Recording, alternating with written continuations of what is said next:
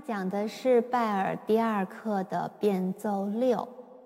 拜尔的第二课一共有八条变奏。那么前边我们讲了主题，第二课的主题和变奏一到五，然后后面的变奏六七八，它其实在这里是一个分界线，因为前面的那个所有主题二和变奏一到五用的是一指、二指和三指，都用的是左手，就这三个音。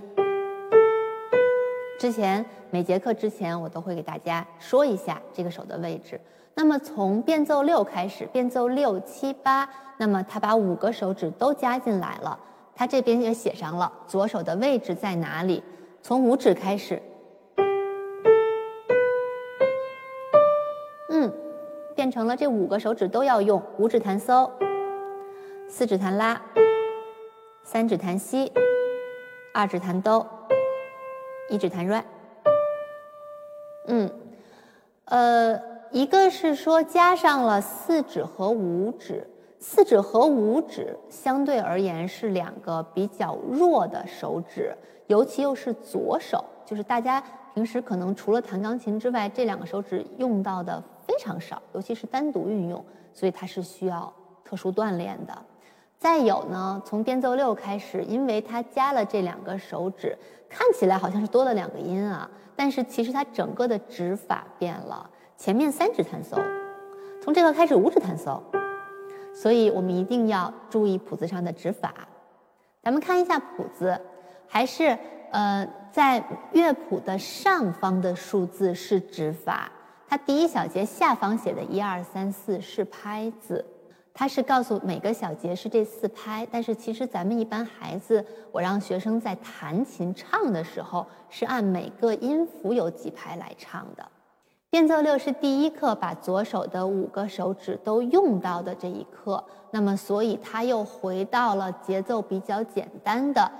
几乎都是以二分音符为主，然后每一句的结尾是一个全音符的收句。全曲一共十六个小节。四个小节一句，它的连线画得非常清晰，并且这个中间没有需要同音断奏的地方，所以我们严格按照连线去弹出四句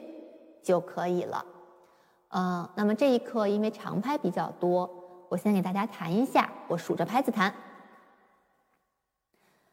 ：so 二，re 二，si 二，re 二，拉二，r。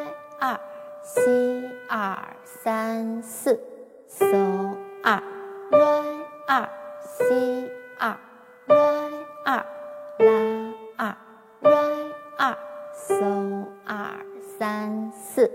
拉二，re 二，si 二，so 二，拉二，re 二，si 二三四，so 二，re 二。C 二，Re 二，拉二，Re 二，So 二三四。弹奏的要求和之前是一样的，连奏我们都努力的把手指抬高，然后手指抬高之后快速击键，这个声音比较透亮。到句尾音的时候提手腕呼吸，尽量让句子有一些语气感，不要很。不要不要不要显得很生硬。嗯，我还是给大家稍微介绍一下我们这边伴奏的一个情绪，因为它所有这些加了伴奏的曲子，好像伴奏一出来，整个曲子的那个呃真正的感觉，它的内容，它的情绪就被带出来了。咱们听听这个伴奏吧。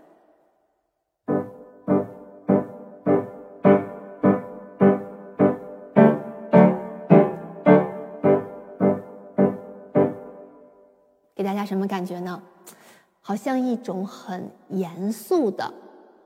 然后如果我们弹的比较轻的话，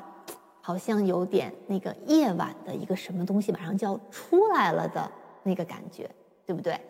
呃，当然我是觉得应该弹的稍微轻一点，不然就把主旋律盖住了。我们这边音这么低又这么多，要让孩子听到主旋律，始终啊。老师跟孩子在合作的时候，一定要让孩子明确他弹的那个部分才是主旋律，要让孩子非常自信的、大胆的弹出声来，千万不要被老师的伴奏给盖过去了。老师这边是一个气氛的烘托更重要。那么弹点重音出来，一、二、三、四，一、二、三、四，加上右手的旋律，so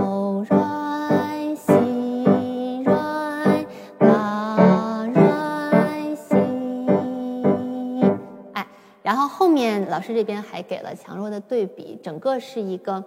就是也很精神的这么一个感觉，要让孩子能做出来是最好的。那下次下面下面我请我的学生来试一下，看看我们能不能带给大家这个感觉。